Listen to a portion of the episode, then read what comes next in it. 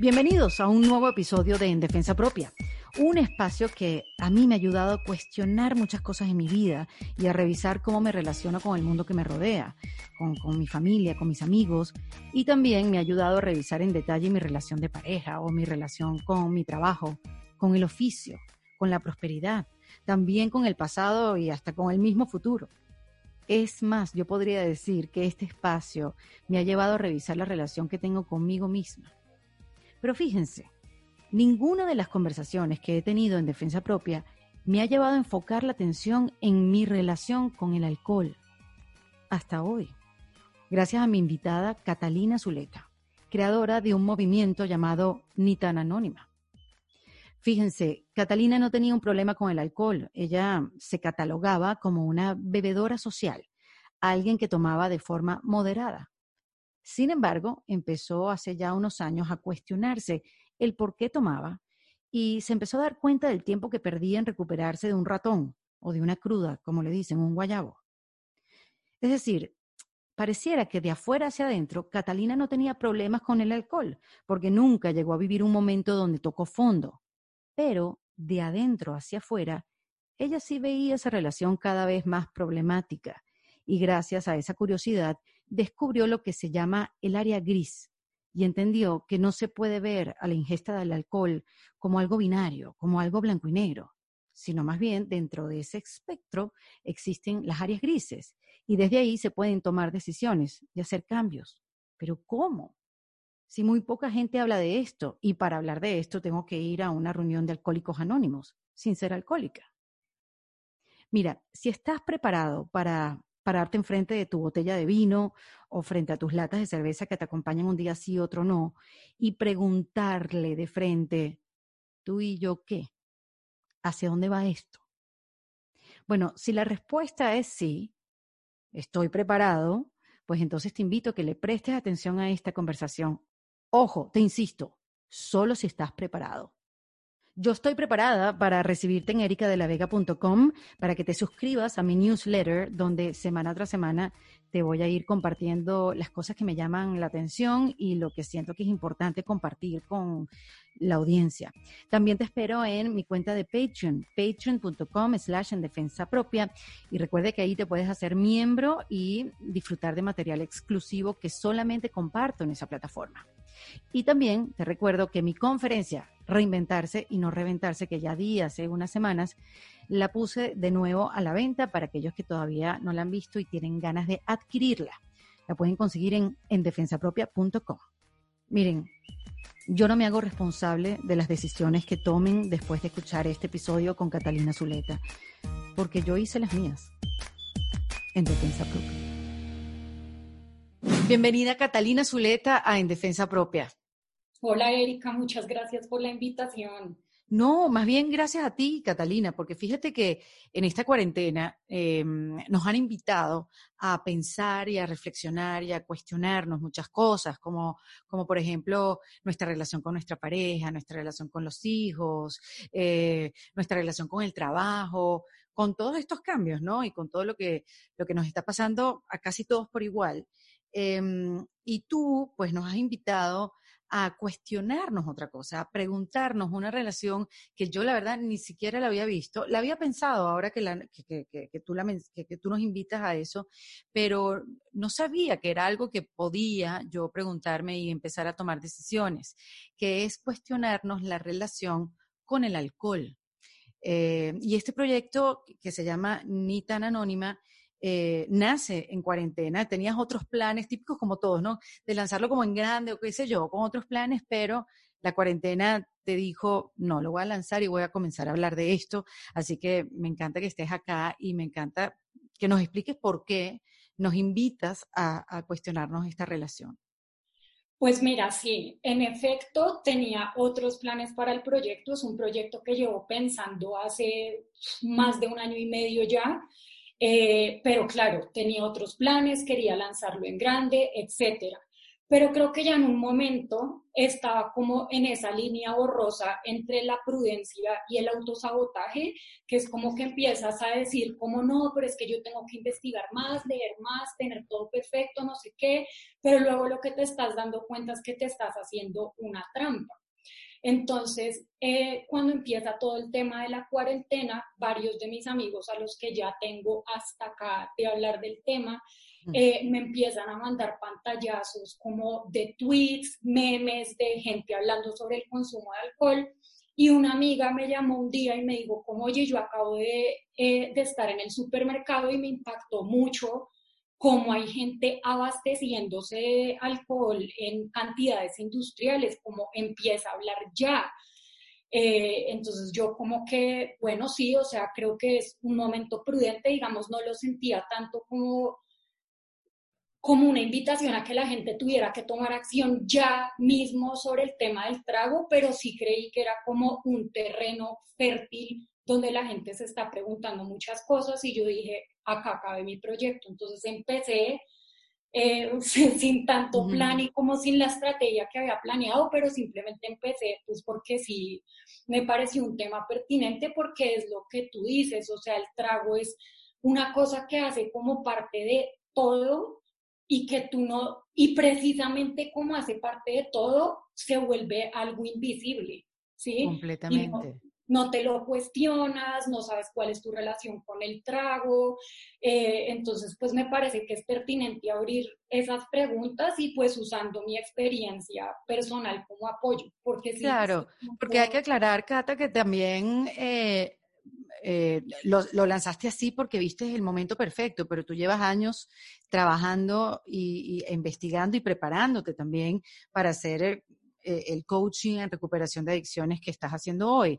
Pero, pero, pero esta investigación viene desde hace tiempo y quiero que nos cuentes qué, qué detonó en ti eh, eh, el cuestionarte con el alcohol, porque además hablas de, esta área gris y, hablas también de que lo tuyo no era, ni lo veías como un problema, pero sí lo veías como, dejó de ser invisible para ti. Sí, sí. Mira, yo creo que el cuestionamiento empezó hace muchísimos años, muchísimos. O sea, yo diría que por ahí desde hace 10 años ya tengo algunos recuerdos de momentos en los que después de una borrachera, al día siguiente yo me levantaba y decía, ¿qué estoy haciendo? Pero claro, hace 10 años yo tenía 24 años, tomar es lo que todo el mundo hace. Cuando yo ponía el tema sobre la mesa era como, no, Catalina, no seas exagerada, que yo tengo la tendencia a la exageración, la verdad. Eh, pero era como, Catalina, no seas exagerada, eh, estás joven, eso después va a pasar, no sé qué, todo, ¿no? Pero ya cuando la pregunta se vuelve seria es en el 2018 porque en ese momento yo acababa de regresar a Colombia después de haber vivido exiliada en Canadá durante casi 10 años. ¡Wow! 10 años es bastante.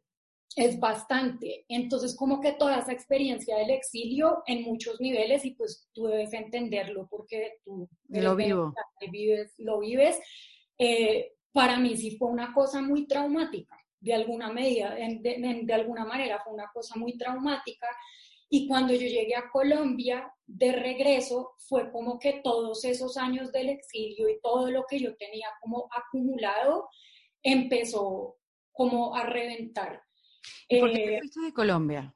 Yo me fui a Colombia porque mi papá estaba amenazado de muerte. Mm. Eh, mi familia y yo salimos corriendo del país en el 2008 y corriendo es que yo me enteré que me iba a ir cuatro días antes eh, mis papás y mi hermana todavía viven en Toronto, pero pues yo me devolví.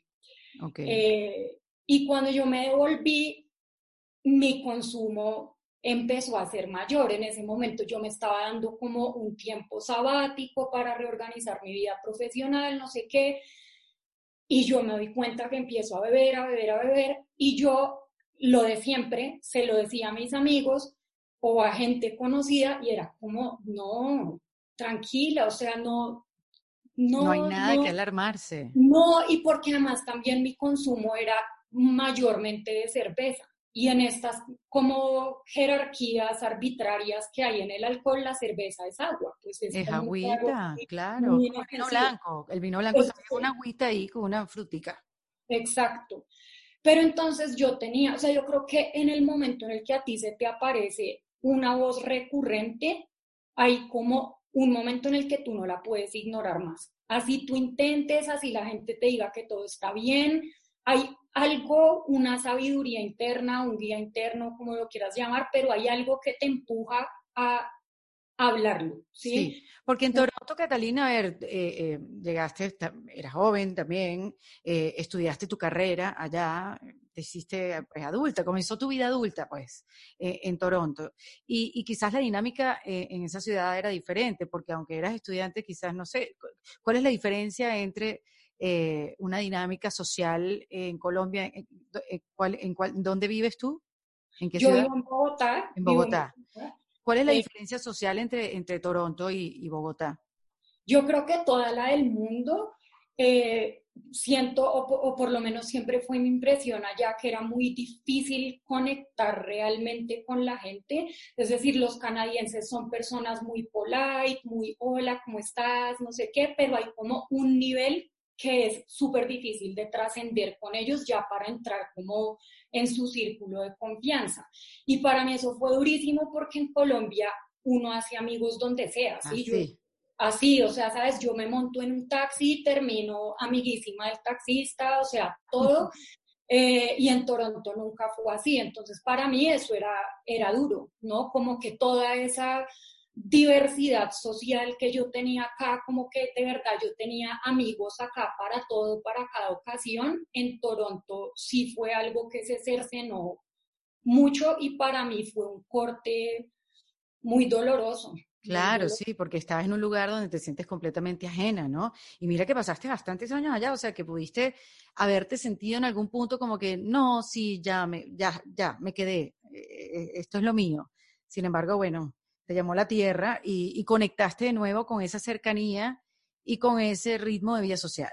De vamos a vernos y vamos a vernos a tomar. Uno dice, vamos a vernos para conversar. Uno siempre dice, vamos a tomarnos algo y hablamos. Sí. En ese orden. Sí, y además uno siempre es como como vamos a tomarnos una cerveza. Eso era una cosa que a mí me daba mucha risa cuando yo era tomadora, y era que de verdad a mí se me escapaba, o sea, no lograba entender la gente que decía, oye, vamos y nos tomamos una cerveza, y en efecto se tomaban una sola cerveza. O sea, para mí eso era como una ofensa personal, porque en mi mente de, bebedora era como, no, mira, o sea, nos vamos a sentar a hablar, pero... Son varias. Sí, o sea, a llenar la mesa de botellas. Exacto. Em, entonces sí, yo creo que la pregunta empezó por ahí porque yo empecé a ver que estaba tomando mucho y yo abrí el tema en terapia. Yo se lo dije a mi terapeuta y nuevamente como no era una cosa tan estrambótica ni me estaba pasando nada terrible, la primera sugerencia de, de mi terapeuta fue, bueno, moderemos la moderación no me estaba funcionando y después de un día de un episodio particularmente problemático, como de una borrachera fea, que digamos no era lo común en mí, pero un día hubo una borrachera fea, yo le dije a mi terapeuta, mira, me pasó esto este fin de semana, o sea, me caí, me pegué todo, eh, y él me dijo, listo, empecemos un reto de 90 días sin tomar. Y en este punto quiero hacerle como un reconocimiento público a mi terapeuta porque yo creo que el manejo del tema de él en ese momento me hizo toda la diferencia porque él no me asustó, él no me puso un rótulo, él no me dijo, Catalina, estás súper mal, no, me dijo, experimenta. Y cuando él me dijo esa palabra, para mí fue como un tránsito del miedo tan absoluto que da saber que uno puede tener un problema a la curiosidad y el asombro. ¿Por qué para ti en ese momento Qatar era un problema? O sea, ¿cuántas cervezas en una noche? O sea, que porque uno también va generando como una resistencia al alcohol y uno, y dependiendo de la edad que, que, tengas, uno va diciendo, bueno, si tomé mucho, no, no tengo un problema, tomé dos veces esta semana porque salí dos veces y nada más me tomé dos tragos en cada salida. O sea que para poder comparar, o sea que, que es mucho, porque de repente mm, no era ni tanto. Y mira, definitivamente mi consumo no era ni tanto, evidentemente había ocasiones en las que sí, en las que yo con toda tranquilidad me podía bajar 15 cervezas en una noche y después tomarme un shot de tequila o de otra cosa. Eso sucedía, pero digamos, en la generalidad, la verdad, yo conozco gente que bebe muchísimo más que lo que yo bebía y que consideran igual que no tienen un problema. Para mí el tema empezó a ser no solo la cantidad, sino el empezar a reconocer el ímpetu por el que estaba bebiendo. ¿sí? A veces no es tanto el, por, el, el cuánto, sino el por qué. El por qué. Y yo sí recuerdo una noche en particular que yo me había pedido unas cuatro cervezas, o sea, ni siquiera fue mucho, y vuelve esta vocecita interna que te digo, yo creo que ese es el tema de esas voces internas que tú no las oyes, pero ellas te pullan, te pullan, te pullan hasta que les prestes atención. Y hubo esa noche que yo estaba bebiendo y yo cogí el celular y le dije a un amigo por WhatsApp como yo estoy bebiendo porque tengo ansiedad. O mm. sea, como, como es, es esto, o sea, yo estoy tratando de enmascarar algo detrás de este consumo. Entonces empezaron a hacer ese tipo de cosas, ¿sabes? Como que empieza a haber este reconocimiento de, sí, listo, tal vez yo no soy la persona que se levanta y desayuna con vodka, eh, ni mucho menos, pero definitivamente acá hay como un mecanismo que yo armé como de gestión emocional a través del trago. wow, pero eso es un nivel de conciencia bien importante, porque sí, al final ah, te cuestionas, ¿no? Soy yo la que está tomando, entonces el problema soy yo, no el alcohol. Y, y, pensar qué es lo que está detrás de, esta, de, esta, de este impulso de tomar, por eso te digo, es algo que hay que estar bien consciente, hay que estar bien conectado y hay que escuchar bien sus voces, porque tú me estás contando esto y yo te diría hasta el día de hoy, conversando contigo, que yo no tenía ningún problema con el alcohol. ¿Sabes? Pero me estás abriendo como que un mundo para, para cuestionarme, para, para preguntármelo. Y yo creo que ahí también tiene mucho que ver con mi personalidad. No sé si ustedes tienen este dicho en Venezuela, pero yo soy ese tipo de personas que le busca la quinta pata al gato a todo. Entonces yo soy eh, que en público yo puedo parecer súper relajada, entonces cuando a mí me decían como, oye, no, tranquila, no tienes un problema, yo jajaja, me moría de risa, y sí, la juventud, no sé qué, pero por dentro siempre me quedaba pensando, como, ¿sabes? Y, de pronto en ese momento era algo que yo no lograba como articular del todo o decirme a mí misma qué estaba pasando, pero era simplemente una sensación de incomodidad, como algo no está bien, algo, algo no me cuadra. Que, eh, y, y, bueno, y además que qué suerte que tienes, tenías al terapeuta que también te guió para, para, tú sabes, para que estuvieras consciente de qué estaba pasando dentro de ti y tomaste esa decisión de experimentar 90 días sin tomar. Exacto. Yo empecé con 90 días sin tomar y me pareció interesante lo de los 90 días porque era tanto tiempo que no se podía convertir en un reto de aguante. ¿Sí? Es diferente a cuando la gente hace como lo del Dry January o Sober October o algo así, que la gente para de tomar un mes, pero es como un reto de resistencia, como listo, paro este mes y después vuelvo a lo mismo. Entonces ya, ya tres meses es otra cosa. Entonces yo, llevada también por la tendencia a buscarle la quinta pata al gato, eh, dije, listo, pues empecemos a explorar y yo empecé a comprar libros. En principio compré como trabajos autobiográficos de varias mujeres que hablaban sobre su rollo con el alcohol. Em, consideré la posibilidad de alcohólicos anónimos pero fue algo como que muy rápido me espantó y fue como, esto no es para mí, que, que en ese momento tampoco podía decir por qué Alcohólicos Anónimos no era para mí, ahora sé por qué y podemos explorarlo más adelante. Sí. Em, pero, pero eso, yo empecé simplemente a leer, a leer y a leer, y yo creo que en esas lecturas y en ese buscar testimonios e historias y de todo, se reforzó el sentido de curiosidad y eso opacó al miedo, ¿sí? Como que ya no era tanto una cuestión de qué miedo, estoy enferma, estoy rota, qué me pasa, sino como vamos a investigar y que eso para mí ha sido lo fascinante del tema y es cómo a partir de una cosa tan cotidiana que está en todas partes, cuando empiezas a ponerle el ojo a eso, empieza a revelar un mundo de información sobre ti misma, sobre la sociedad, etcétera. ¿Y cómo lograste hacerlo? Porque también los que están a nuestro alrededor son aquellos que no quieren que experimentes, ni cambies, ni, ni, tú sabes, hagas cosas nuevas, porque vas a cambiar seguramente y no te voy a tener igual como siempre te he tenido. Entonces los amigos son los propios que, que, que no respetan tus decisiones, eh, pero no por mal, o sea, lo, lo, hacen con todo el cariño del mundo, no lo hacen por una maldad, sino es, ay, pero tómate algo, cualquier cosa, no va a pasar nada hoy, tómate algo y ya sigues mañana. ¿Cómo viviste esa presión social?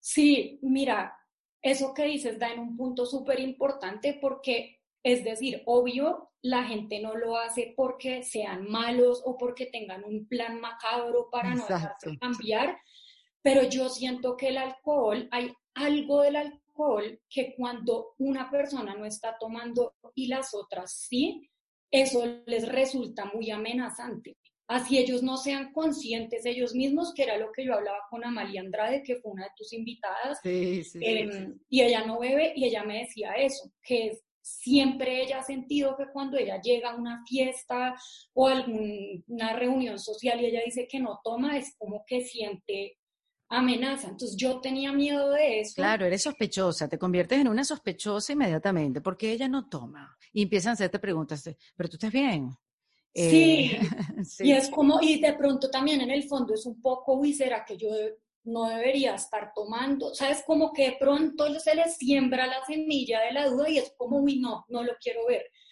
Entonces sí, esa parte fue complicada, digamos, en algún nivel fue complicada y en otro no. Por un lado no tanto, pues porque ahí a mí esto ya me cogió como una persona eh, en una relación muy seria. Cuando yo hice lo de los 90 días sin tomar yo estaba como a tres meses de casarme eh, y pues mi esposo, eh, él sabía todo, entonces él nunca, y además a él no le gusta tomar, entonces por ese lado yo no tuve como ningún tipo de problema. Lo que sí me pasó fue que yo sentía vergüenza y no quería contarle a la gente por qué estaba dejando de tomar.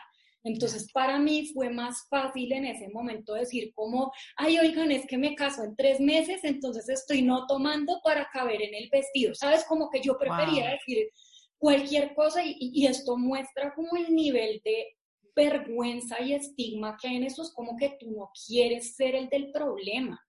Tú no quieres ser el del problema.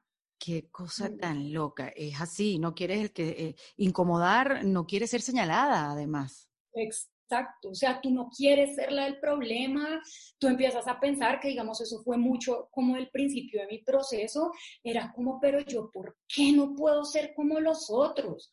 ¿Por qué la gente sí puede tomar normal y yo no? Luego me empecé a dar cuenta de que eso no es tan así, que mucha gente que toma normal no es tan normal. Eh, pero claro, era lo que yo pensaba en ese momento, entonces a mucha gente yo le dije, o sea, yo minimizaba lo que estaba pasando, prefería hacerlo ver como un reto de fitness, lo que fuera con tal de no tener que decir como, oigan, yo tengo un problema y estoy empezando a darle la cara con esto. Bueno, pero una manera también de proteger eh, eh, ese experimento, porque al final estabas experimentando y tú no sabías qué iba a pasar después de ahí. No vaya a ser que otro día te vieran tomando y, vinieran a juzgarte, como que, bueno, y tú no es que estabas, tú no dejaste de tomar, porque eso también pasa, ¿no? Cuando le dices a alguien o tomas la decisión de, mira, voy a hacer dieta y te ven rompiendo la dieta, entonces te lo señalan, ah, pero estás rompiendo la dieta. Eh, es difícil, es difícil manejar sus propios mostricos con los mostricos de los demás. Sí, total. Sí, total, es una forma de protegerse y porque si es lo que tú dices, en ese momento yo estaba en un experimento donde yo no tenía ni idea qué iba a resultar de ahí. En ese momento, o sea, durante los 90 días todavía en mi mente no estaba como, uy, me voy a convertir en una no tomadora. No, yo estaba experimentando total. Entonces también era un poco por eso, pero sí era, mira, era eso y que yo también tenía mucho miedo de que algunas amistades pudieran verse afectadas por mi no consumo de alcohol. Imagínate. ¿Ves? Porque yo sí, sí tenía amistades con las que yo me, me reunía puntualmente a tomar cerveza toda la noche. Entonces, claro, ahí empieza la pregunta de, entonces, ¿qué se, o sea, ¿no? Como que vamos a tomar, entonces, ¿qué es? Y yo ahora yo no quiero ser la aburrida, yo no quiero ser la aguafiestas, ¿sabes? Como que empiezan a aparecer como todas estas construcciones mentales producto de la sociedad que tenemos en torno al tema. Entonces eso también fue bien difícil, ¿no? Como, como mm. no saber qué amistades iban a sobrevivir a eso o no, incluso y dolorosamente pensar que darte cuenta que, que hay algunas amistades que donde lo único que hay en común es el alcohol. Y no te. Voy a preguntar, ¿qué, ¿qué pasó después de esos tres meses? Porque eh, me imagino que dejaste, dejaste gente atrás, dejaste gente fuera de tu vida. Sí, pero yo creo que nadie de mi círculo más inmediato. Yo, mira, la gente de mi círculo más inmediato fue muy comprensiva de todo, sobre todo cuando yo empecé a hablar más, abierta más abiertamente del tema. Sí, eh, nunca lo juzgaron, nunca me pidieron que hiciera algo diferente. Solo tenía un amigo que sí estaba muy empeñado en que yo lograra moderarme, ¿no? Que eso es como otro tema, como, como esta obsesión, como que tú tienes que hacer que el alcohol funcione, ¿no? Es como, como no lo puedes sacar, sino como tiene que funcionar, o sea, tiene que haber un lugar. Entonces él era como, mira, ven, tomémonos una cerveza, es una sola cerveza. Después a mí eso me empezó a parecer absurdo, pero, pero era eso. Y sí, obviamente cayó alguna gente, pero era ya, eran ya personas con las que, de hecho, yo no tenía pues una relación ya tan cercana. Sí, que eran personas que cuando las veía era para tomar y ya y que evidentemente cuando paré fue como, no, pues ya. Ya está, hasta luego. Y después de los tres meses, ¿qué pasó? ¿Qué pasó en tu cuerpo? ¿Qué pasó en tu, en tu cabeza? ¿Qué pasó en tu trabajo? ¿Cómo impactó en tu vida el dejar el alcohol por tres meses? Yo creo que en esos tres meses, pues primero lo que más empecé a notar era como más estabilidad emocional. ¿no? Que no era, digamos, que ya no me pusiera triste nunca, ni nada, pero sí fue darme cuenta de que en ese tiempo que yo había estado tomando y como el alcohol está tan normalizado, yo no había hecho como las matemáticas, como de la relación que tenía mi consumo con mis estados de ánimo. Entonces yo creo que eso fue lo primero, como experimentar más claridad mental, más estabilidad emocional. Eh, pero yo creo que para mí lo grande de esos 90 días y que no sucedió en eso, o sea, sucedió en esos 90 días, pero no pasó como en lo práctico, sino en mi mente, es que yo creo que a partir de esos 90 días fue cuando yo decidí que quería hacer otra cosa con mi vida y que el tema de las adicciones me apasionaba y que yo quería saber mucho sobre la neurociencia de las adicciones, quería entender la sociología del alcohol, quería entender todo. Y claro, eso se demoró mucho tiempo en pasar porque después de esos tres meses yo sí volví a beber. Eh, que me parece que es súper importante hablar esto con honestidad, porque yo creo que a veces la idea que nos hacemos es que estos procesos son lineales y que tú un día dejaste de tomar y entonces que porque hiciste un reto de 90 días ya sobrepasaste el problema. Conozco gente para la que ese es el caso, definitivamente no fue el mío. Yo sí volví a tomar, lo que pasó a partir de los 90 días es que yo sí empecé a experimentar con más periodos de abstinencia o como de ponerme en situaciones en las que yo normalmente hubiera bebido y ya no bebía. Entonces, digamos, el año pasado en algún punto nos fuimos a un viaje de playa con mi esposo, que era como el escenario perfecto para la cerveza y eso, y yo dije conscientemente no voy a tomar. Entonces pasamos una semana ahí y no bebí. Entonces yo estaba en esa fase de experimentación y en ese momento, digamos, como que en mi mente sí se había desbancado mucho la idea de que beber era un privilegio. ¿Sabes? Como que yo sí siento que después de esos 90 días, yo nunca volví a ser la persona que se sentía orgullosa de su consumo, que yo siento que es algo que pasa mucho. pasa muchísimo, eso es súper clave lo que estás diciendo, sobre todo en la mujer.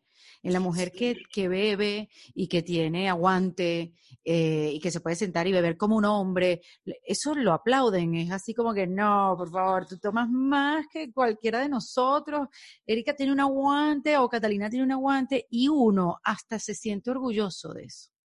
Uno se siente muy orgulloso y lo que tú dices es total porque mira que a mí me pasaba, o sea, yo sí construí un personaje alrededor de la cerveza porque muchas veces a mí me dijeron como, ay no, la cerveza es un trago de hombres, entonces yo súper rebelde, ah, sí, un trago de hombres, pues yo tomo más cerveza que todos los hombres, entonces para mí era un orgullo, hace poco incluso me hice un autoestoqueo en Twitter como para ver yo qué ponía en el pasado sobre el trago. Y tengo demasiados pantallazos, o sea, yo creo que los voy a compartir en algún momento en el blog, porque tengo demasiados pantallazos donde se muestra con absoluta claridad que yo sí tenía un sentido de orgullo y, que, el, que el alcohol y la cerveza me daban como un estatus de yo soy cierto tipo de mujer y no me confundas con otras porque yo soy súper así. Y entonces eso a mí sí se me pasó en los 90 días. Eso sí, yo creo que a partir de ahí yo ya nunca, yo siento que una vez tú ves algo, no lo puedes dejar de ver. Sí. Y yo creo que a mí me pasó eso. Y claro, eso no fue suficiente para que yo parara de beber del todo, porque igual, pues la adicción es un tema que tiene muchas capas y, y había que resolverlo también desde otros lugares que no fueran solamente como el pensamiento. Porque además, Catalina, a ti te enseñan que si tú eres adicto a algo, eh, eso se tiene que cortar de raíz, como que pareciera que no hay otra manera de hacerlo, como que si quieres dejar el cigarro tienes que dejar de fumar de un día para otro y hay gente que no ha salido así y hay gente que sí ha salido así, pero poner a todo el mundo en la misma casilla que le va a servir la misma técnica porque las adicciones así se tratan, es como, es lo que hace que mucha gente falle también. Porque sí. eso que tú estás diciendo ahora, que te empezaste a dar cuenta, que te diste tiempo, que no sé cómo te sentiste cuando, cuando volviste a tomar, si fue para ti algo que, que fallaste o que fracasaste y te latigaste por eso, o lo hiciste con conciencia de, bueno, lo hice hoy y sigo, o sea, esto, esto es un, un, proceso largo, o sea, ¿estabas tan consciente así?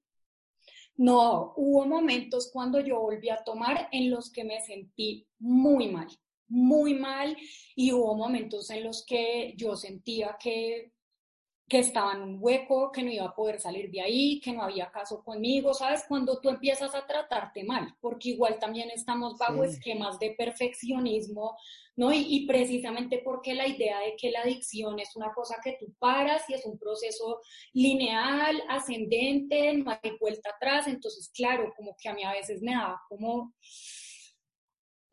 porque no puedo parar, pero yo siento que yo también salí como de eso muy rápido cuando yo empecé, claro, como yo empecé a armar como todo un cuerpo de conocimiento en torno a las adicciones, para mí empezó a convertirse en algo muy importante cuestionar el lenguaje que usamos para las adicciones. Entonces, en este momento, una palabra que a mí no me gusta para nada es la recaída, porque es que la mm. recaída implica una idea de perfección, una idea de algo que tiene que ser, ¿sí? Y entonces si tú recaes, o sea, si tú paraste de tomar y luego vuelves y tomas, es como te saliste del proceso en el que estabas y estás de vuelta a donde empezaste. Y yo por mi propia experiencia me podía dar cuenta de que no era así, ¿sabes? Es decir, claro, sí tuve muchos episodios en los que yo volví a beber, que me daba cuenta inmediatamente de que beber no me hacía ningún favor, pero al mismo tiempo sabía que no estaba regresando a donde había empezado porque es que ya había habido una transformación en mí. Qué importante lo que estás diciendo, súper importante, porque además a nivel de, en el tema del alcohol están los alcohólicos y los que no son alcohólicos, y los alcohólicos son los que toman desde la mañana hasta la noche y no se acuerdan de nada y si pierden su vida y se llevan a todo el mundo por delante y, tienen una enfermedad. Entonces, claro, como, como lo tratamos así de, de extremo a extremo, y no vemos el medio, pues entonces uno siempre va a pensar que no tiene un problema o va a ser siempre difícil darse cuenta que uno tiene un problema. Háblame del área gris, Catalina, que, tú la, explicas muy bien. Sí, y con lo del área gris, o sea, para conectar un poco lo que estábamos hablando ahorita, que tú decías que no aplica para todo el mundo dejar una sustancia y ya, hay casos de casos. Obviamente, si tú ya llegaste a una adicción crónica y clínica del alcohol, eso necesita intervención médica inmediata, no hay mucho lugar para la experimentación eh, y eso tiene que ser tratado así. Obviamente, como yo nunca llegué hasta ahí, yo salí, o sea, estaba en un lugar en el que todavía tenía poder de decisión sobre cómo quería manejar el tema. Eh, entonces el área gris yo creo que fue un concepto que a mí me sirvió mucho cuando lo encontré. Lo encontré por un TED Talk de una señora que se llama Jolene Park. Eh, y cuando yo oí lo que ella decía, yo dije, esto es, esto es lo mío. Porque es eso, claro, yo no soy la persona que ya tiene un tema crónico, que requiere desintoxicación médica. Digamos, cuando yo paré de tomar los 90 días, yo nunca experimenté síndrome de abstinencia, nada de eso. Estabas a tiempo. Estaba a tiempo, pero por otro lado, evidentemente tampoco era la persona que se toma un trago cada seis meses, como es el caso de mi esposo o de mi hermana, que son gente que sí es tomadora muy ocasional. Entonces yo encuentro esto y, me, y, claro, es como un mundo. Es claro, esto no es blanco y negro, esto no se trata de que tú tengas que tocar fondo para poder replantear tu relación con el alcohol, sino de que tú, al volverte un, como un investigador de ti mismo, te des cuenta de cómo el alcohol te afecta, ¿sí? Por más de que no te pase algo aparatoso, algo trágico, nada, es, es eso. Eso es el área gris. Y la mayor parte de la gente que consume alcohol está en algún lugar de ese espectro. No es información para asustarse, simplemente significa que el alcohol es una droga muy adictiva, que somos seres humanos y buscamos formas de relajarnos, etcétera. O sea, esto no, no es para, para desinhibirnos, es un gran lubricante social, ¿no? Como eh, todo, pero, pero es eso, ¿sí? Como que todo el que tenga un consumo frecuente está en algún lugar del espectro. Y en mi caso, entonces, era que mi lugar del espectro era que, claro, si bien no era una persona que tenía una dependencia física, definitivamente sí tenía un impacto impresionante en mi salud mental. O sea, innegable, innegable. Eh, me alucina pensar, porque mira que yo he hablado aquí que hay diferentes eh, causas del por qué uno se reinventa. Y bueno, las he nombrado no todas, pero la mayor cantidad cuando pierdes a alguien, cuando, cuando emigras, cuando pierdes un trabajo durante tantos años, cuando estás haciendo algo que amas y, no eres feliz, tantas cosas, pero jamás hubiera pensado que una reinvención podía venir de dejar de tomar de dejar el alcohol. No, mira, yo para alguien, perdón, para alguien que no es alcohólico, déjame hacer la, la salvedad, porque para alguien que, que, es alcohólico, obviamente allá hay una reinvención y hay miles de casos eh, que, que, gente que rehizo su vida y, y eso, la, y la reinventó, pero en tu caso, este, como que darse cuenta de esa relación que tienes con el alcohol y ahí reinventar tu vida y dedicarte a otra cosa y empezar a investigar y, y de, de, ser traductora y de content, eh, eh, eh creadora de contenido, pues ahora eh, eh, entrar en esta carrera de ayudar a otros, de ser terapista y ayudar a, a recuperarse a, a, los adictos. O sea, jamás me hubiera venido por ahí, por eso es que me encanta esta conversación contigo, porque nos estás dando otra, otra, otra arista del tema. Mira, yo creo que primero que todo, eso me emocionó mucho cuando recibí la invitación, porque el nombre mismo del podcast es como una forma en la que yo pienso en todo mi proceso. O sea, esto literalmente fue en defensa propia. Mm, ¿Sabes? Como que haber alcanzado un punto tal de sufrimiento y de estar viviendo tan mal y empezar a chocar como con mis propios límites mentales que fue ya, o sea, algo tiene que cambiar. Y para alguna gente puede ser otra cosa. Para mí fue el alcohol y yo nunca me imaginé, nunca me imaginé, o sea, yo era una defensora acérrima del consumo del alcohol. O sea, a mí me, me, dio risa cuando yo entrevisté a Amalia, o sea, yo la invité porque es que yo era la primera persona que decía que no confiaba en la gente que no tomaba. Exacto. O sea, yo era esa persona.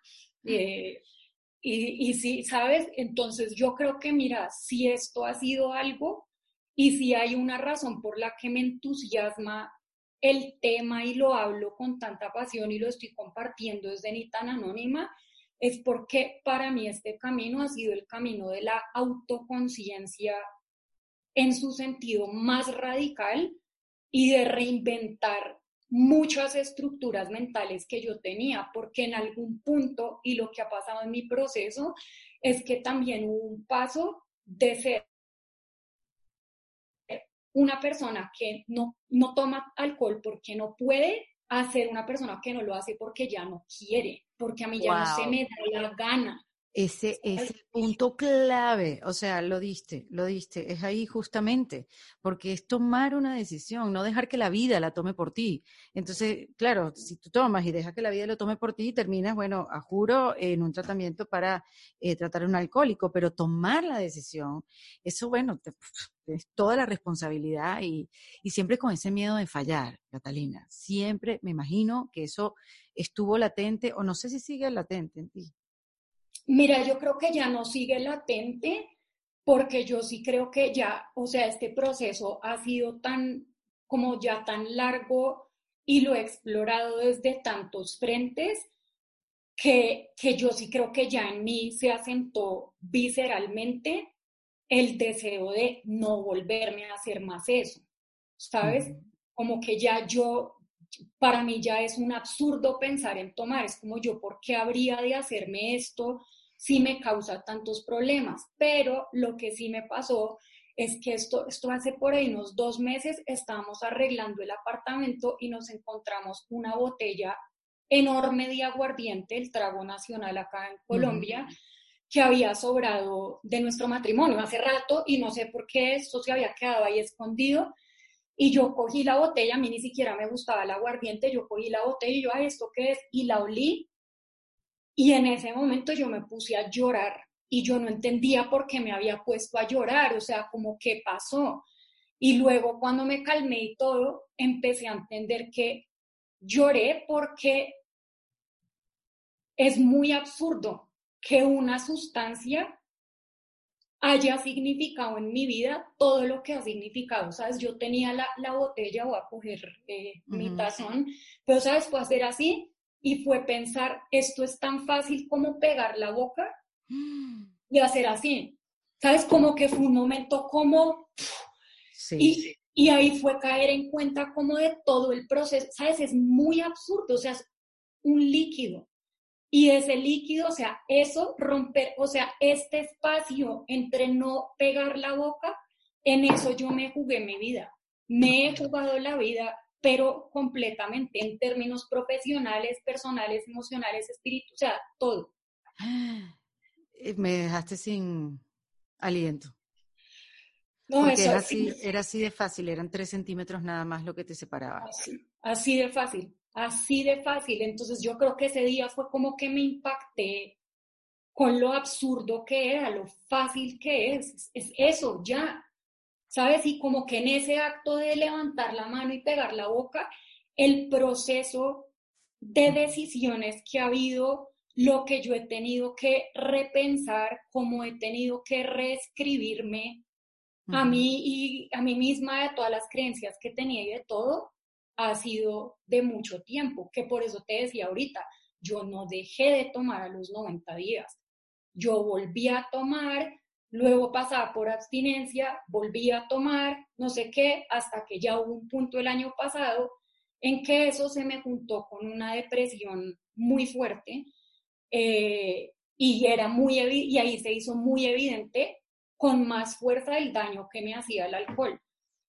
Y ya llegó un punto en el que yo dije, y esto ya ni siquiera era como solo por el alcohol, más como por el estado emocional en el que yo estaba el año pasado, que yo dije, ya, o sea, necesito hacer algo más radical y yo me fui el año pasado entre septiembre y noviembre a un centro de como de bienestar holístico a, estar en silencio, como a estar en silencio y a, y a explorar y ya, ¿sabes? Como...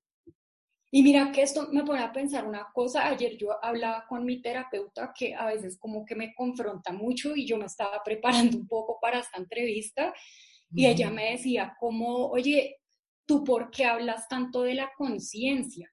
Como por qué dices tanto que hay que hacer conciencia de las cosas. Y yo le decía a ella, porque cuando yo hablo de hacer conciencia, no me estoy refiriendo a un término espiritual por allá afuera, sino simplemente a saber lo que tú piensas, porque la mayor parte del tiempo no sabes lo que estás pensando. No sabes, tal cual. Y a mí eso me costó un sufrimiento tan profundo no saber y no poder actuar, porque si no sabes, ¿cómo vas a tener autonomía para cambiar algo? Si una vez, Yo una vez escuché una, con respecto a lo que estás diciendo, em, escuché una investigadora que decía que, bueno, que el alcohol em, uno lo utilizaba como para anestesiarse, ¿no? Para, para un momento triste, para una rabia que estás eh, pasando, para un mal momento. Pero al igual que anestesias esa, esa, eh, la, la parte, la sombra, también estás anestesiando lo bueno porque el día siguiente que te puedes levantar y pensar bien y pensar más claramente y, ver los problemas un poco más pequeños que como los veías el día anterior, no puedes pensarlo ni puedes verlos así porque estás enratonada. Entonces, así como uno busca el alcohol para anestesiar lo malo, también, y uno no se da cuenta, cuando yo escuché ese concepto, yo dije, wow, porque también estás anestesiando lo bueno. Em, ojo, yo tengo una relación con el alcohol muy amigable y ahora tú, tú me estás haciendo ver cosas como que, bueno, y si no, y si, y si, y si lo hubiera regulado y si lo regulo más, ¿cómo sería más efectiva? Sería, no, no sé, la verdad que mira, yo, y me imagino que esto le pasa a, a muchas mujeres que, que van a una dieta, porque esto le pasa a amigas mías también, van a un nutricionista y entonces van porque se que nos podemos que, bueno, siempre la lucha contra el peso, ¿no? Que sí, tal, no sé qué. Entonces, bueno, mira, tienes que dejar las harinas, tienes que dejar esto, tienes que dejar esto, y alcohol, nada, cero. Y tú que es como un insulto. O sea, para mí es un insulto como que, ¿qué? No, chicos, eso no va a pasar. No, no, no. Yo voy a tomar, doctor, usted está muy equivocado. Yo pienso tomar un poquito si quiere, pero yo tengo que tomar. Es una necesidad. Es así como que no se metan con mi alcohol. Ojo, yo no tomo todos los días. Yo tomo el, fin de semana o me tomo unas copas de vino en, eh, durante la semana. Pero, pero es increíble el nivel de importancia que hay en, este tipo de de eventos que tienes a diario, como que no, doctor, yo voy a seguir tomando y en verdad te estás metiendo un poco de calorías con el alcohol, pero no importa, tú sacrificas las calorías porque tú lo necesitas. Total, no, y yo he conocido gente, he conocido gente, no, yo misma, en épocas en las que intentaba hacer una dieta o algo así, yo prefería dejar el pan, la hamburguesa, que es mi, mi, amor de la vida. Prefería dejar cualquier cosa antes que me quitaran el trago. Era como hacer la cuenta de la caloría. O cuando entonces vas al médico y te mandan un antibiótico y de una vez como, oye, pero entonces no puedo tomar. No, Exacto. Tal cual. Ahora, Catalina, ¿qué, así como así como el alcohol te ayudaba a, tomabas por ansiedad y así lo descubriste, y otros tomamos porque te desinhiben, te relajan, eh, ¿qué ahora controla tu ansiedad? Yo creo que muchas cosas, mira, algo que para mí ha sido súper clave es mejorar la relación que tengo con mi agitación interna y con, sí, como con mi agitación interna creo que es como un concepto que lo reúne todo. Y para mí eso ha sido algo que he logrado manejar desde la soledad. Y por soledad me refiero a ser deliberadamente activo, o sea, no es soledad de que te toque ir a subirte al Himalaya y pues ahora ni modo porque cuarentena, pero quiero decir soledad es como de darte momentos en los que estás libre de la interferencia o de la información que recibes de otros. Entonces, para mí eso significa poner el celular en modo avión no leer, no oír música, no nada, o sea, sabes, darme así sea un espacio de media hora para ponerme a escribir, o sea, algo que produzca yo, que no venga de la mente de alguien más. ¿sí? O sea, que haces journaling, haces el, diario de las mañanas. diario de las mañanas he hecho. Yo lo eh, empecé a hacer ahora, es alucinante. Lo de las morning pages. Sí. Es muy chévere. Porque es como un depósito, dependiendo de cómo te levantes, es un depósito de, no es de locura, pero, pero puede ser de, de pensamientos basura que, que, te acompañan durante todo el día y que no te van a llevar a ningún lado y es una maravilla poder dejarlos ahí y saber, como, sabes, ver que se quedan ahí en ese cuaderno y ya, te, ya, ya, ya, ya, ya no están. Hay espacio para cosas nuevas. De verdad que no le veía mucho la ciencia, pero ya que todo el mundo y mucha gente me lo, me lo, me lo recomendó, wow, se lo recomiendo a aquellos que nos están escuchando.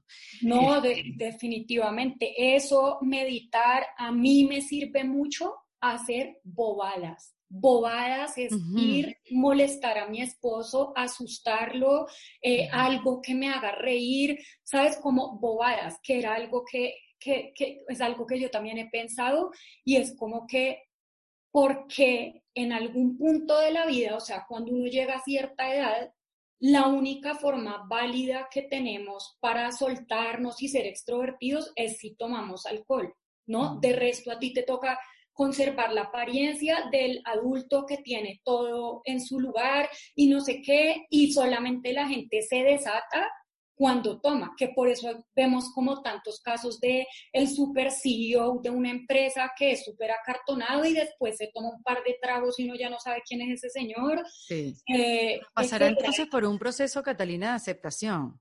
O sea, si tú eres una persona que eres tímida y, tú sabes, no eres para nada extrovertida y tomas para eso, para poderte adaptar, eh, tendrás que pasar por un, por un camino de aceptarte, ¿sí? Soy tímida, eh, voy a buscar otras herramientas y, veré cómo lo puedo manejar, pero yo no, ya, ya uno no puede ir, o sea, no voy a ir más en contra de mí.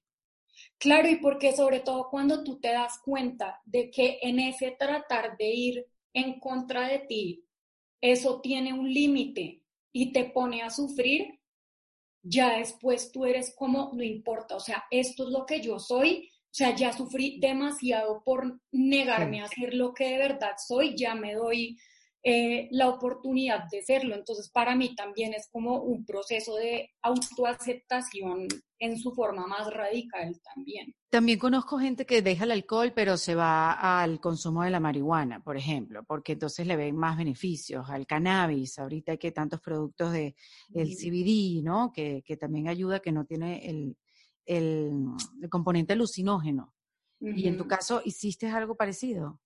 No, yo no, o sea, yo creo que mira, la, el tema, esto, esto que tú mencionas se llama adicción cruzada, es muy real, es muy real. Si pasa que alguien deja una sustancia y pasa a otra, es un proceso.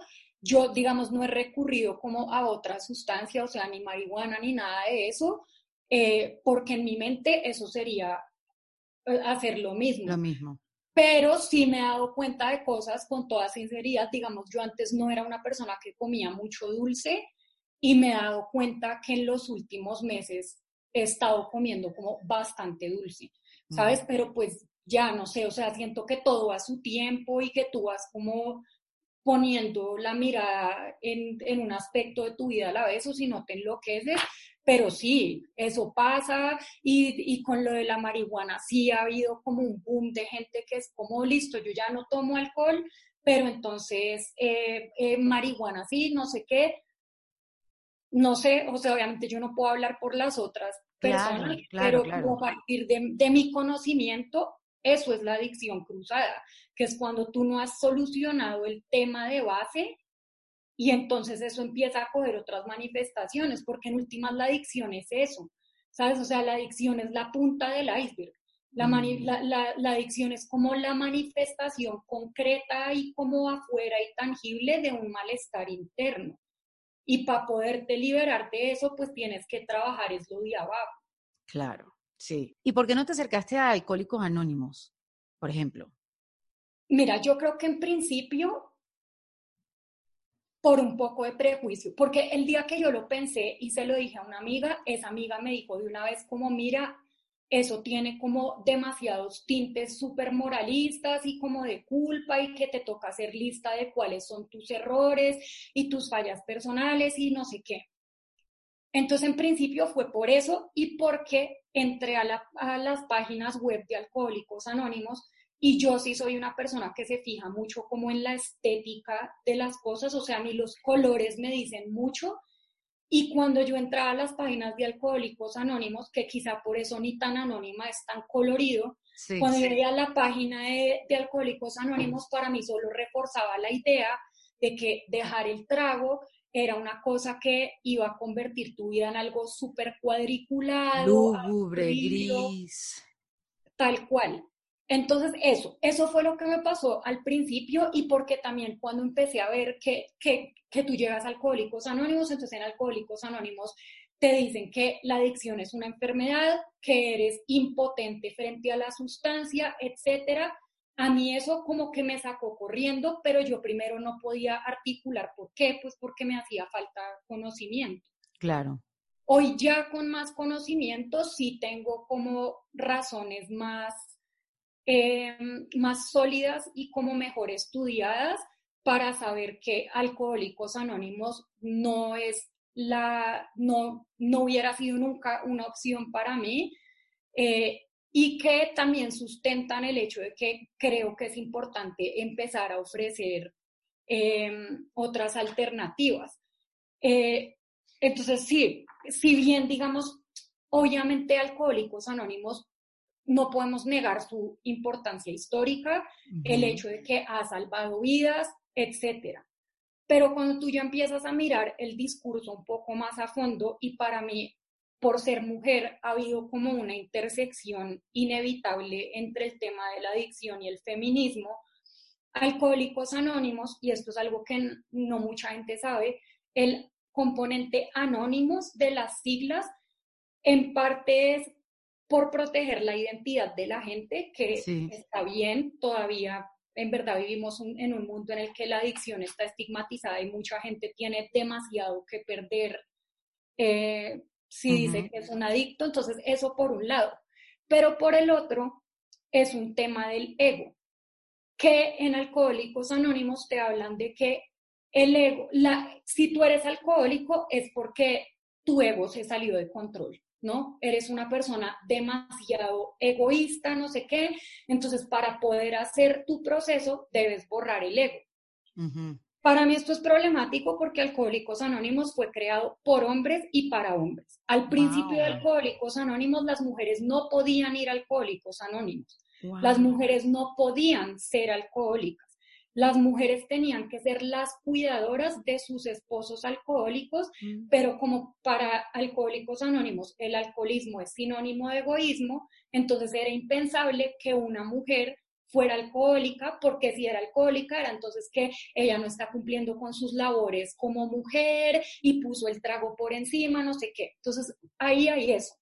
Y lo que yo siento es que, oye, las mujeres ya hemos vivido suficiente opresión, nuestros errores no los señalan todo el tiempo, a las mujeres nos toca disculparnos por todo, si estás gorda, si estás flaca, si tu falda está muy corta, si no, si un día subiste una foto en Instagram dándole... Somos aceptadas y tomamos como hombres. Exacto, todo, exacto, todo eso. Entonces yo lo que siento es que ya tienen que empezar a configurarse nuevos esquemas de recuperación porque las mujeres ya no, no necesitamos que nos digan más que no podemos confiar en nosotras mismas o que estamos enfermas o que enumeremos nuestras fallas de carácter.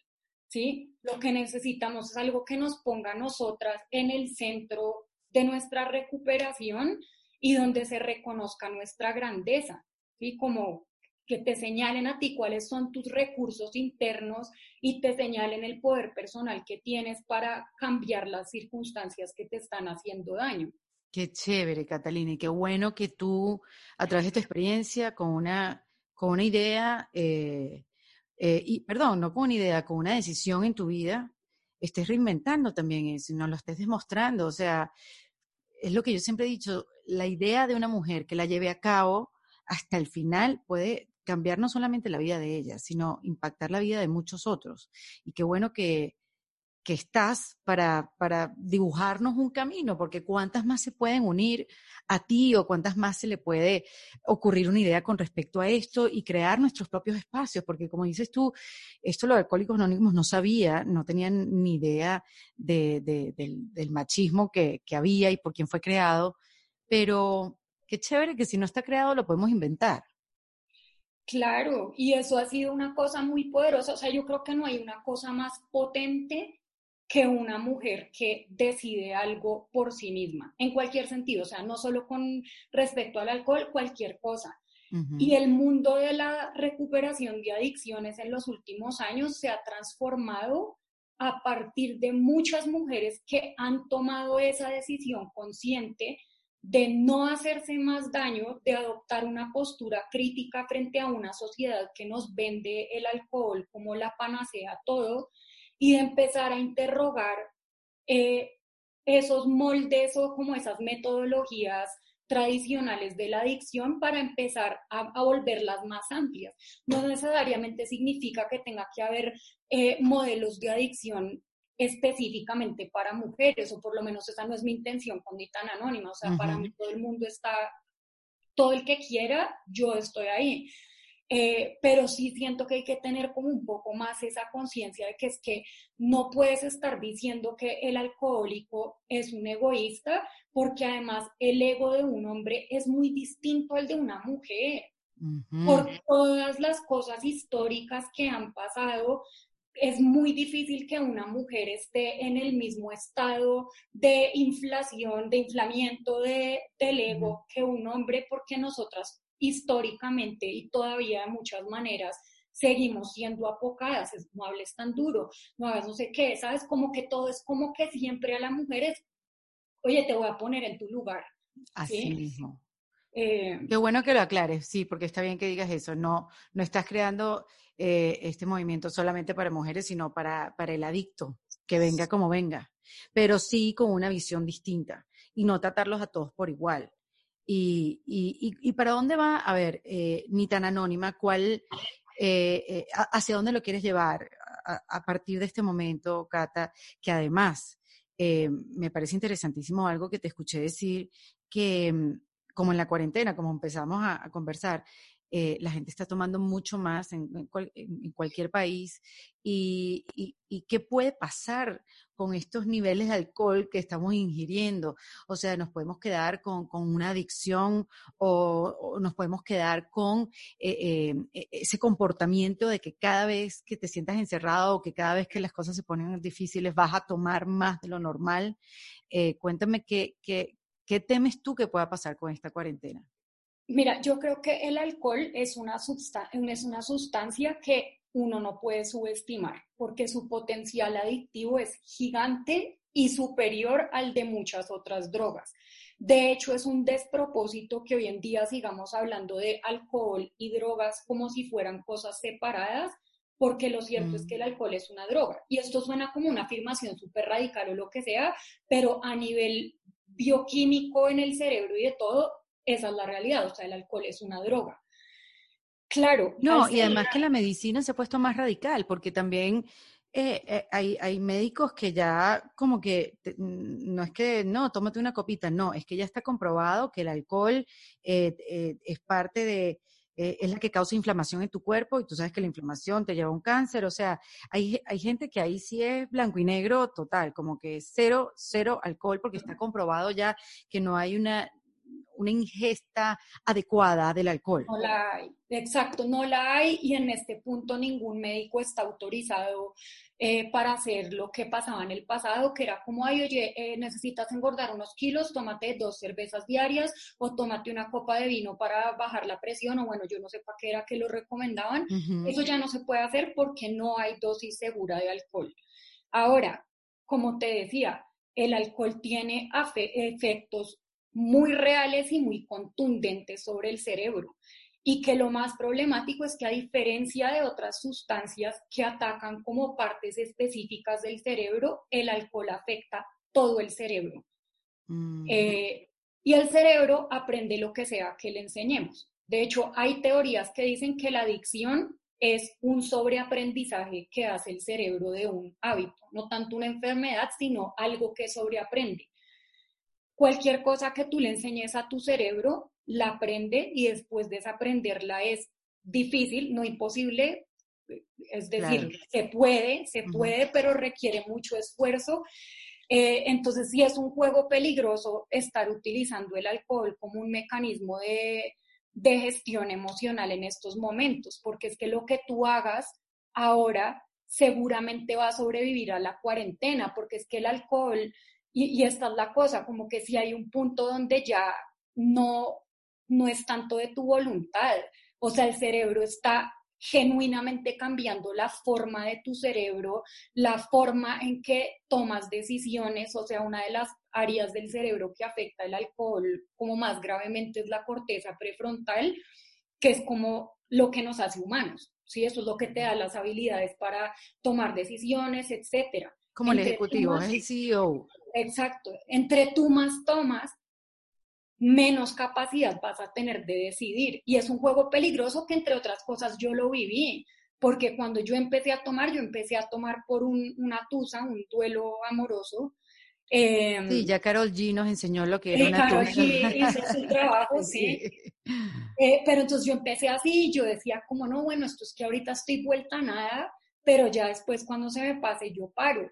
Y no porque el mecanismo lo aprendió el cerebro, entonces, para mí ya era muy fácil siempre volver al alcohol como un mecanismo de gestión emocional.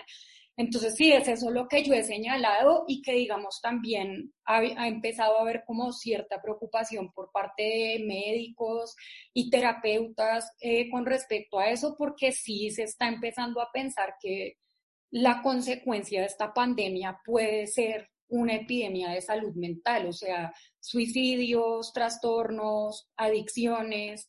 Em, sí, la gente se concentra en el desempleo y no se concentra como que en el, en el bienestar mental. No, no, lo había pensado, pero efectivamente sí es algo que puede pasar. Sí, sí, y, pues lo cierto es que la gente sí está bebiendo mucho y que hay que, y que claro, es que hay que empezar a hablar de estas cosas, ¿no? Y, precisamente mm, por lo que decíamos antes, el alcohol sí tiene como una especie de estatus intocable, ¿no? Es como, no te me metas con el trago y el que se meta con el trago es un extremista, es un aguafiestas, lo que sea. Pero yo sí creo que tiene que empezar a haber personas que no asuman una postura neutra con respecto al trago, sino que empiecen a hablarlo por lo que es lo que la gente haga a partir de eso, claro, esa, esa es su voluntad, pero que por lo menos sea una decisión más consciente y no tanto un piloto automático. Claro, que, que, tengas la data, que tengas la información y a partir de ahí cada quien que tome su decisión. Exacto, como pasó con el cigarrillo. ¿sí? Hace 50 años fumar era la cosa más cool, sexy, glamurosa del mundo. Hoy en día no. Claro, hoy en día eres, un, extraño, es así. Mira a cualquiera como que y este fuma, claro, en este lado del mundo, porque tú eres a Europa y Europa no, ah, bueno, eso no sucede. Sí, sí, sí, de acuerdo, pero sabes, o sea, es eso, y si eso pudo pasar, fue porque en algún momento se empezó a llamar al cigarrillo por su nombre. Exactamente. Sí, que no, es, que, que, no es porque seas un moralista o un camanduler, no, es porque, oye, es una sustancia tóxica, o sea, lo es, el alcohol lo es. Las decisiones que quieras tomar a partir de eso son enteramente tuyas, por supuesto, pero no podemos seguir en un estado de cosas donde pensamos que el alcohol es como algo inofensivo, que no es una droga, o sea, el alcohol está acá, las drogas acá, porque eso es lo que lleva a mucha gente a beber de más sin preocuparse o sin pensar por lo que eso puede traer a su, a su cuerpo y a su mente. ¿Y ahora, Cata, cuánto tiempo llevas sin tomar? Yo ya llevo sin tomar ocho meses, sin nada, nada, nada, nada. Qué bueno, te mm. felicito. Y cuéntame, ni tan anónima, ¿quiénes se pueden acercar ahí, hacer contacto contigo? ¿Hacia dónde va eh, eh, no diría movimiento, porque al final es una práctica de, tus conocimientos y, qué más se puede hacer, porque ahora, ahora lo que he disfrutado, porque la página es espectacular, invita a, la lectura de, de, de historias que son bien duras, pero en un marco que no las sientes como tan, tan duras. Entonces, ¿qué, ¿hacia dónde vas? Mira, entonces hacia donde yo voy, eh, eh, a rasgos generales, es hacia que haya un cambio de perspectiva sobre el alcohol y que por lo menos podamos ser más conscientes de qué es, qué hace y cómo también el mercadeo y las formas en las que nos los venden afectan nuestra manera de consumir. Entonces yo creo que eso en un plano general. Ya en términos de, de alguien que quiera como acercarse a mí directamente, creo que empiezo por decir para quién no es, para dejarlo en claro. Definitivamente no es un proyecto para una persona, ni el coaching es para una persona que tenga un tema de adicción clínica o crónica. Si es una persona que experimenta síntomas físicos, eso sí o sí tiene que ser con ayuda médica y no es negociable. Ahora, para quien sí, yo creo que es para cualquier persona que tenga una sospecha, así sea ligera, de que su relación con el trago puede ser problemática y quiere empezar a mirar eso. Ok. Para alguien que le pase lo que me pasaba a mí, por ejemplo, que era como que yo tomaba en público y mi forma de consumir se fundía muy bien con lo que todo el mundo hacía, no se veía como excesivo, pero yo después me dormía y había un punto en la madrugada en el que yo me levantaba y decía, ¿qué carajos hice? Como, ¿por qué otra vez? Entonces yo creo que si es alguien que está sufriendo eso en silencio, eh, que no ha sido capaz de contárselo a alguien, em, que tiene también una relación como amor-odio con el trago, que es como, como que no son capaces de que ya no quieren tomar más, pero al mismo tiempo les aterroriza la idea de no beber, también es para esas personas. Creo que también puede ser para personas que ya hayan pasado por algún tipo de proceso de rehabilitación y que aún no se sientan tranquilas y felices con no consumir. ¿Sí? Que, sientan que se están forzando todavía, que lo están haciendo por a pura fuerza de voluntad y que todavía se siente como una batalla, eh, lo que yo propongo también puede ayudar. Porque, digamos, en, en última instancia, lo que yo trato de hacer no es promulgar o como centrarme en la, en la eliminación de una sustancia, sino en apoyar el proceso de que cada persona cree una zona de, de resiliencia interior tan fuerte que cada vez desee menos tomar y que pase eso que te digo, que no sea que no tomes porque no puedes y porque te toca no tomar, sino porque ya a partir de muchos procesos y como de reestructuración cognitiva, ya sabes que no lo quieres hacer más. Entonces creo que también... Me encanta, me encanta, Catalina, me encanta de verdad. Me encanta además que, que, eso, que nos hagas preguntarnos nuestra relación con el alcohol. ¿Habrá algún ejercicio, algunas preguntas que, uno se deba hacer como para hacer una, una, revisión? No digo a profundidad, pero algo por la que podamos empezar. Mira, para mí lo fundamental es botar a la basura la pregunta, ¿soy un alcohólico o alcohólica? Esa pregunta no sirve de nada porque si te pones a pensarlo en esos términos, entonces cuando googlees alcohólico te va a salir el estereotipo de la persona que lo perdió todo y está en la calle, entonces vas a decir, ah, no, no soy alcohólico. Claro. Las preguntas que puedes empezar a hacerte es, ¿estoy viviendo la vida que quiero vivir? ¿Estoy contenta porque estoy, porque estoy necesitando desconectarme tanto? ¿Sí? Este, mi manera de consumir eh, alcohol es coherente con lo que, como con los valores que yo sostengo, con el tipo de persona que quiero ser.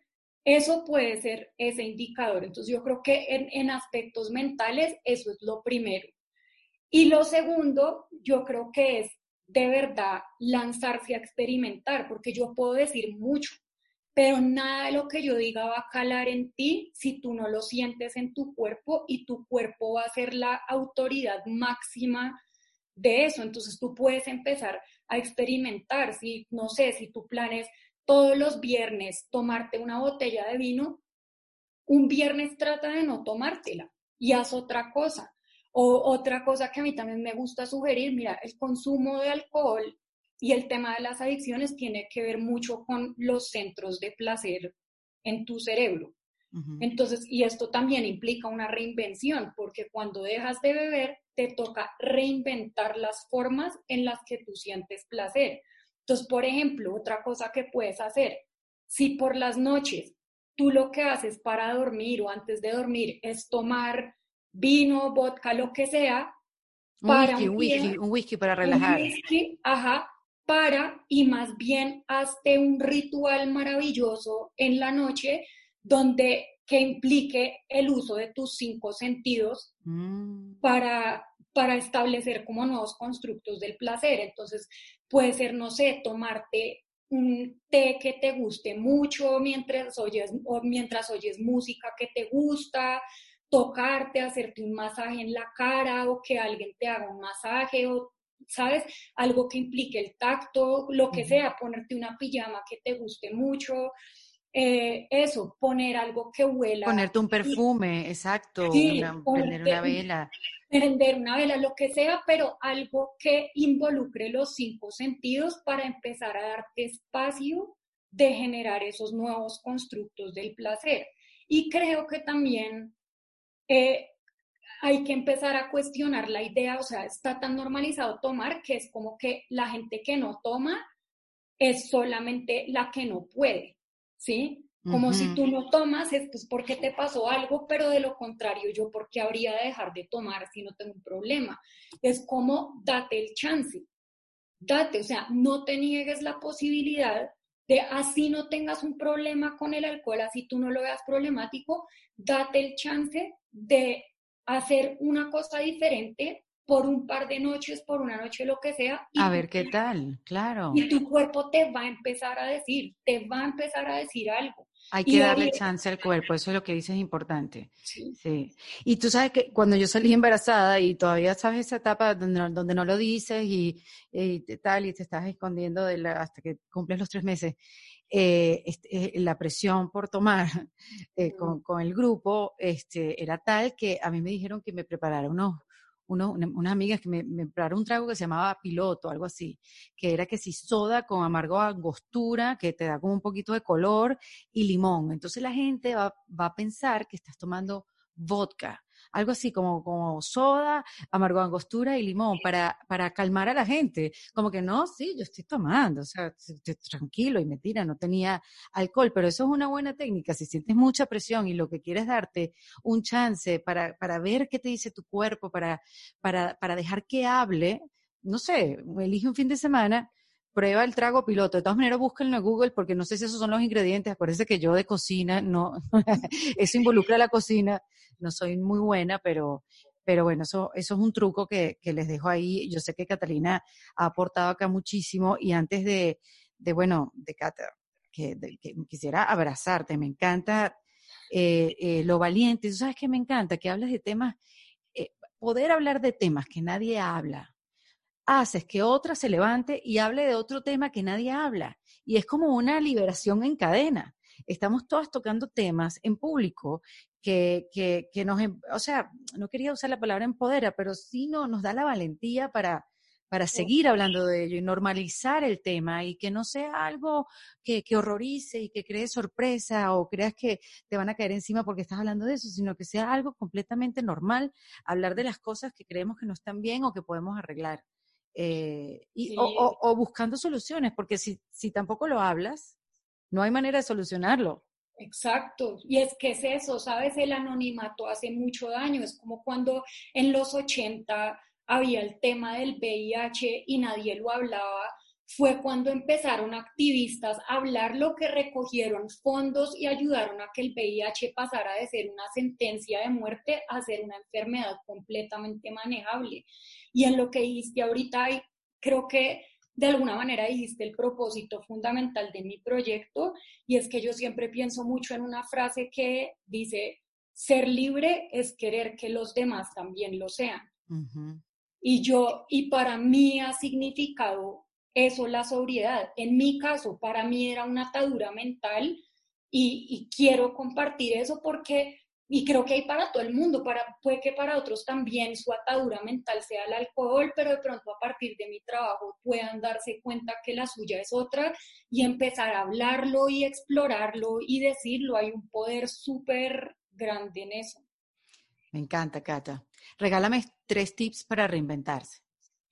Tres tips. La curiosidad, fundamental. Eh, la autocompasión, la curiosidad lo dices por el aspecto de experimentar. Sí, de aproximarte a lo que te pasa desde la curiosidad, a lo que te pasa, a lo que piensas, eso, la curiosidad, mientras tú tengas ese mindset como de explorador y de testigo de ti mismo, eso te empieza a arrojar. Poderoso. Es muy poderoso. Eh, la autocompasión precisamente porque cuando empiezas a enfrentar esas verdades, no siempre todo eso es chévere de ver, eh, pero hay que verlo y hay que verlo con compasión y con una actitud de amor incondicional eh, por ti mismo. Entonces creo que eso. Y lo tercero, yo creo que el tercer tip para reinventarse,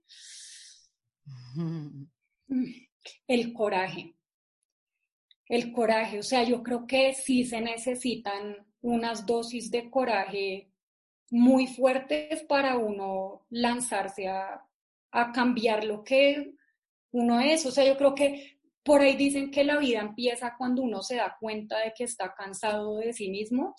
Y yo creo que eso fue lo que a mí me pasó. Eh, y para bueno eso. Y para dar ese paso necesitas coraje, o sea, el coraje de ya, ya, lanzarte. Sí, sí, porque sí, yo también he leído conceptos donde eh, la reinvención es despedirte de ti mismo. Mm. O sea, dejar parte de ti atrás y para poder darle la bienvenida a lo nuevo que quieres. Sí. Entonces sí, también hay un duelo, también hay un duelo y hay un eh, y hay que vivirlo, o sea, porque sí, hay cosas, me imagino que hay cosas de Catalina que dejaste atrás, que te dolieron, pero que hoy vives mejor sin ellas. Sí, totalmente, sí fue un duelo, sí fue un duelo. Yo puntualmente le escribí una carta de despedida a la cerveza cuando hice mi proceso. Qué bueno, perdón, o sea, me, río de, de, la, eh, de lo genuino de despedirte de la cerveza, pero qué buena manera de hacerlo. Sí, genuinamente un día que ya pues me senté, le escribí una carta dándole las gracias pues por todo lo que había hecho por mí, porque hizo mucho y la pasé muy bien. O sea, la verdad es que también la pasé muy bien. Eh, pero ya, o sea, es como cuando tienes, sí, es que es un duelo porque es como una relación, es como alguien que te gusta mucho, te da mucho placer, lo que sea, pero al final termina por joderte la vida y es como, ya. Ya está. Sí. Bueno, si quieren comunicarse, quieren conectar y profundizar más con Catalina, vayan a su Instagram, eh, ni tan anónima, y también la página web nitananónima.com. Esos serían los dos puntos de contacto, ¿verdad? Los dos, sí, correcto, Vale. Bueno, aquí estuvo Catalina Zuleta en Defensa Propia. Esto fue en Defensa Propia, producido por Valentina Carmona y editado por Andrés Morantes, con música original de Para Rayos Estudios. Recuerden suscribirse y recomendar el podcast. Yo soy Erika de la Vega y nos escuchamos en un nuevo episodio. Hasta luego.